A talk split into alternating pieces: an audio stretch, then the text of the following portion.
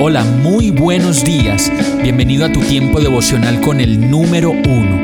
Qué alegría saludarte con la certeza de que Dios está obrando en tu vida su perfecta y buena voluntad, ya sea porque estás aprendiendo de un momento difícil o porque estás disfrutando de su amor a plenitud con paz y tranquilidad. Llegó la hora de tomar tu Biblia, pues de seguro Dios te va a hablar, te va a reconfortar y lo mejor de todo, te va a dar las respuestas que estabas buscando. ¿Qué esperas? Vamos, súbete de una vez en este pequeño pero eterno vuelo devocional con destino al cielo.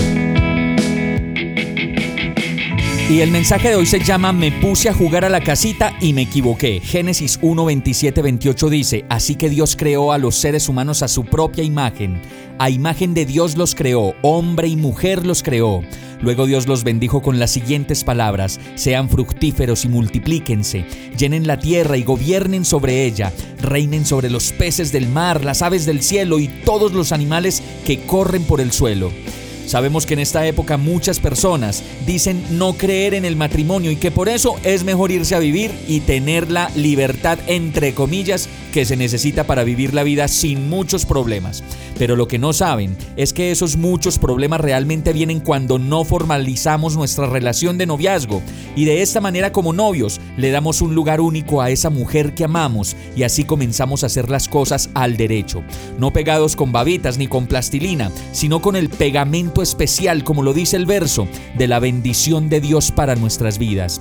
Muchas personas se pusieron a jugar a la casita y de pronto en la primera situación difícil se quedaron solas. De pronto en la primera pelea, uno de los dos salió corriendo. De pronto cuando vinieron los hijos, alguno dijo, ¡Ash! Esto está como difícil. Hasta luego.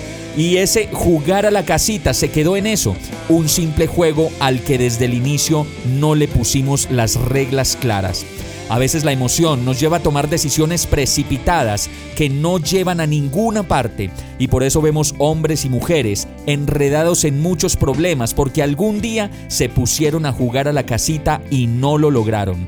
Como lo dice el verso, si recibimos la bendición de Dios, lo más seguro es que Él, Dios, será el soporte, ese vínculo y esa fuerza que nos va a sostener cuando vengan las tormentas y las dificultades.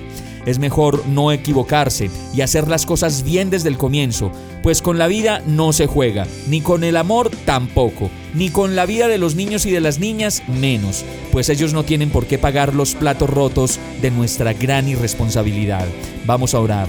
Amado Dios, ayúdame, ayúdame a organizar mi vida y hacer las cosas a tu manera para no sufrir las consecuencias de mis decisiones apresuradas.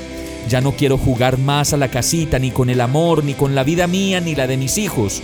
Ven a mi vida, Señor, y ayúdame a tomar las mejores decisiones a tu lado. Y todo esto te lo pido en el nombre de Jesús. Amén. Hemos llegado al final de este tiempo con el número uno.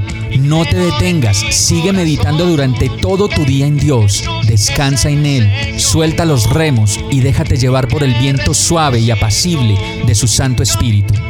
Solo compártelo con quien lo necesite y ames. Hoy, de la mano de Dios, todo será un gran día.